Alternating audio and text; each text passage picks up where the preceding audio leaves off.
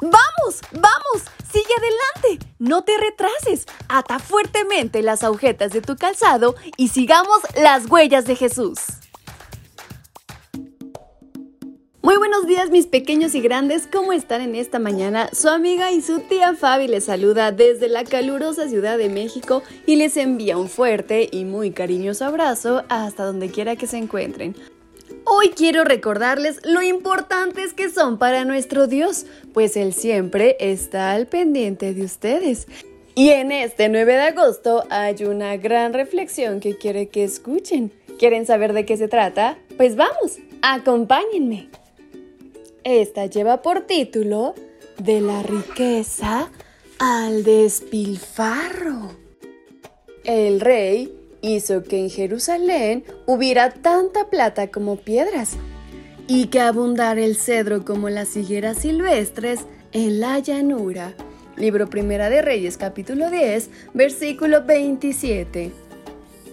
Cuando Salomón le pidió a Dios sabiduría, el Señor le dio también riquezas. No hay nada malo con el dinero, sobre todo cuando reconoces a Dios como el dador y lo honras con los diezmos y las ofrendas.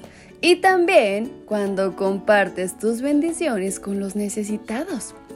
La riqueza puede ser un problema cuando solo vives para tener más y más.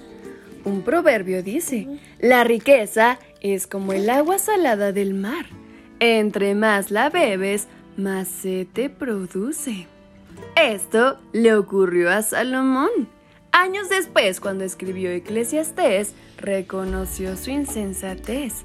El que ama el dinero siempre quiere más. El que ama las riquezas nunca cree tener bastante. De acuerdo a Primera de Reyes 10:14, cada año Salomón reunía 666 talentos de oro, que equivale a 25 toneladas. ¿Puedes imaginarlo? Imagina la riqueza que acumuló después de 40 años de reinado. Gran parte de esa riqueza provenía de impuestos, comercio y regalos que recibía.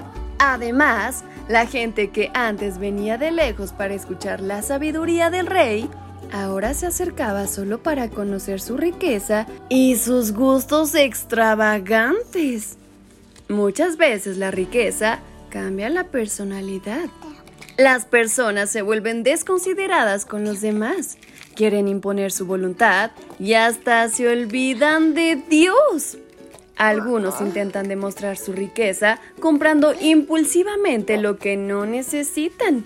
Salomón experimentó todo esto.